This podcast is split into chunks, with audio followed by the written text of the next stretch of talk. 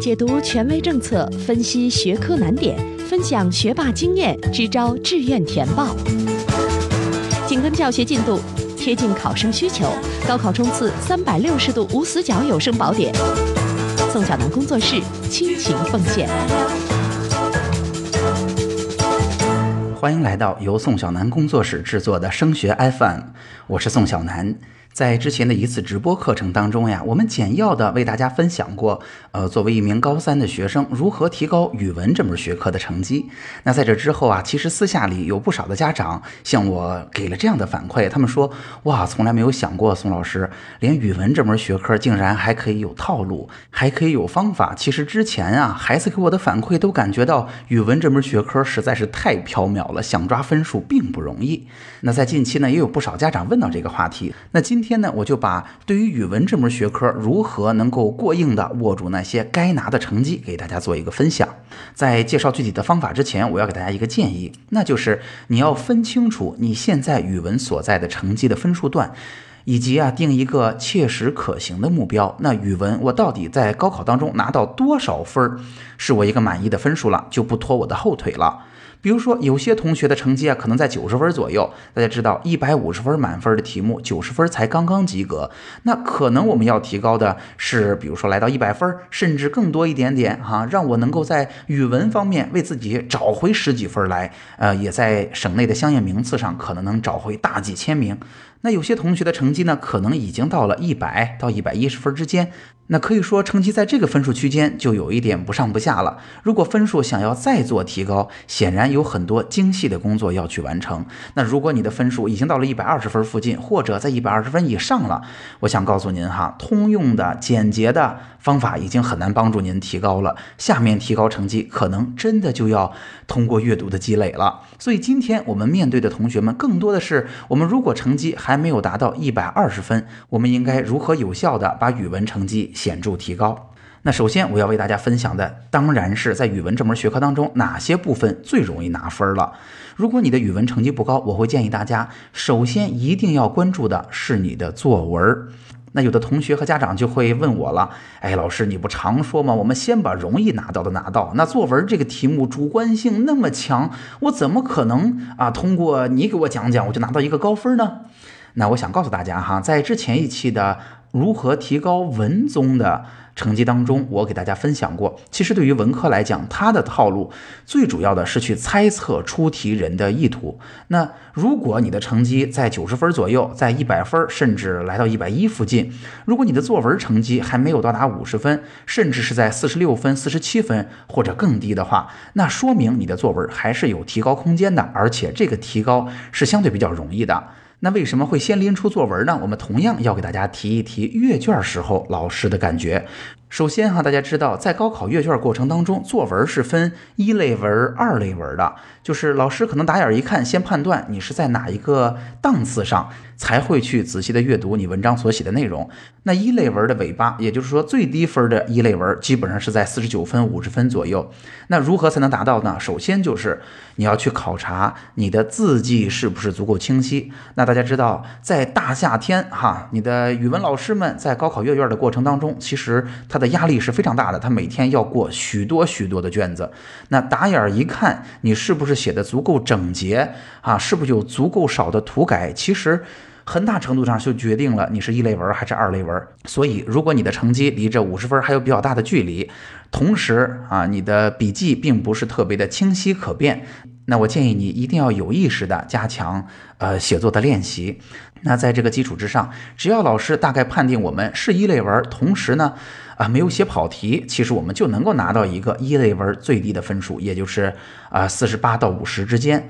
那如何来确定我们没有跑题呢？我给大家一个这样的建议，就是如果你的分数更低了，你应该好好的练习作文的审题。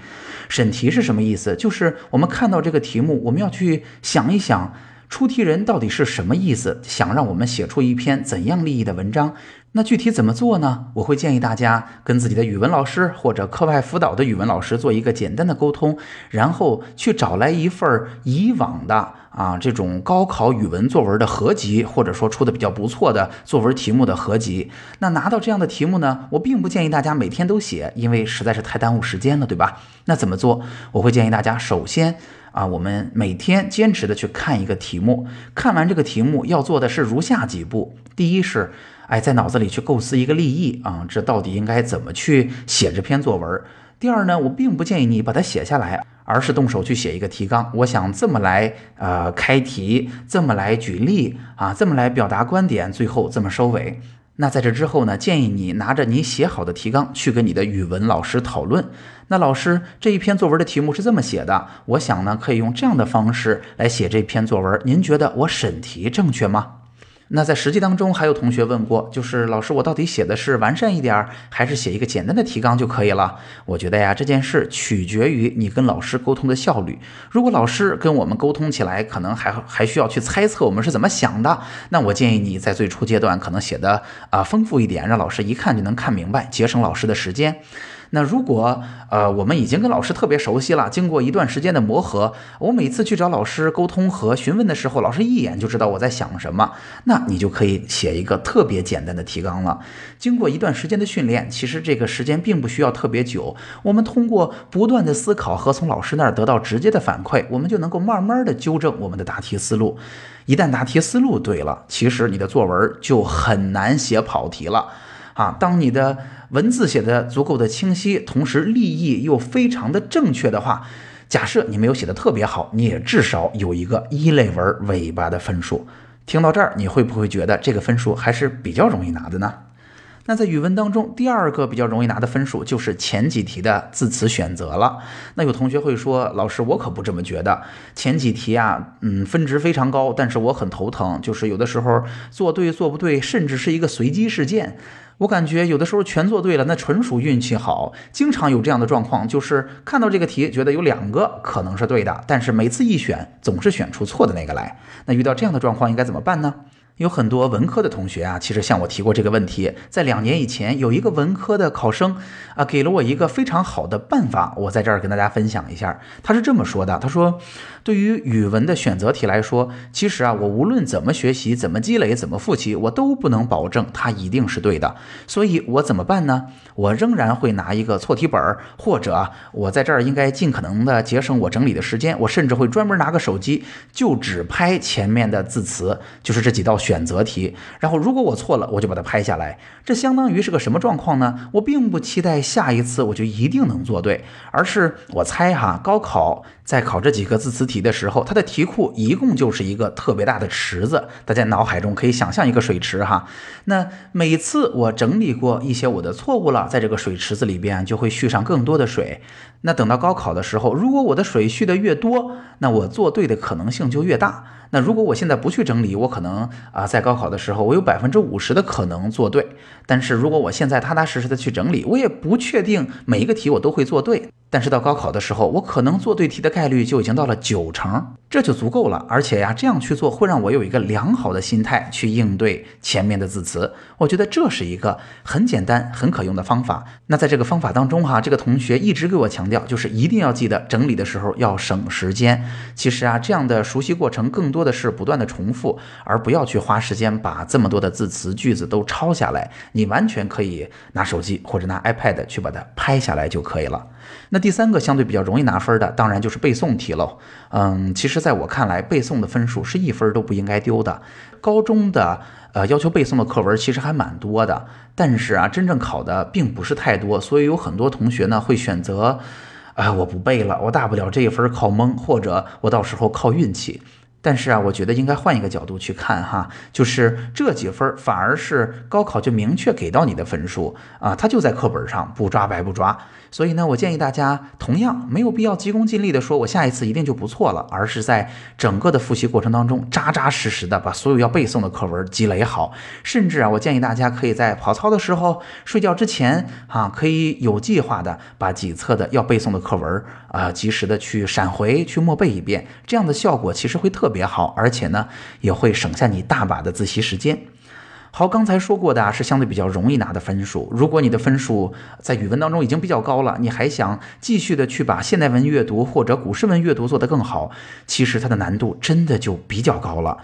那当然哈，难度高并不意味着没有套路，只是不像之前的几类题目那样，如果我们照着去做了，分数就能够立刻得到显著的提高。那对于现代文的阅读，我同样给大家一个这样的建议。就是第一，要经常去在无论做对了还是做错了的时候，去听老师怎么分析现代文阅读的答案的。最重要的仍然是出题者到底想问什么，他想在你这儿得到一个怎样的答案。同时啊，建议大家在现代文的阅读，呃，回答的过程当中，能够形成一个属于自己的相对比较八股的套路。就是比如说，这反映了作者什么什么样的想法呀？哪一类文章和问法几乎就是反映了作者这一类的想法和感情啊？啊，等等这样的，建议大家做一个这样的整理，这起码会让我们在现代文阅读当中，可能不能说特别容易的拿到满分，甚至特别高的分，但是至少可以让我们不要打跑题，至少让我们可以拿到现代文阅读百分之六十甚至百分之八十的分数。那对于古诗文阅读呢？那我曾经听一个语文老师分享过这样的经验哈，古诗文阅读可能我们很难去预先的准备。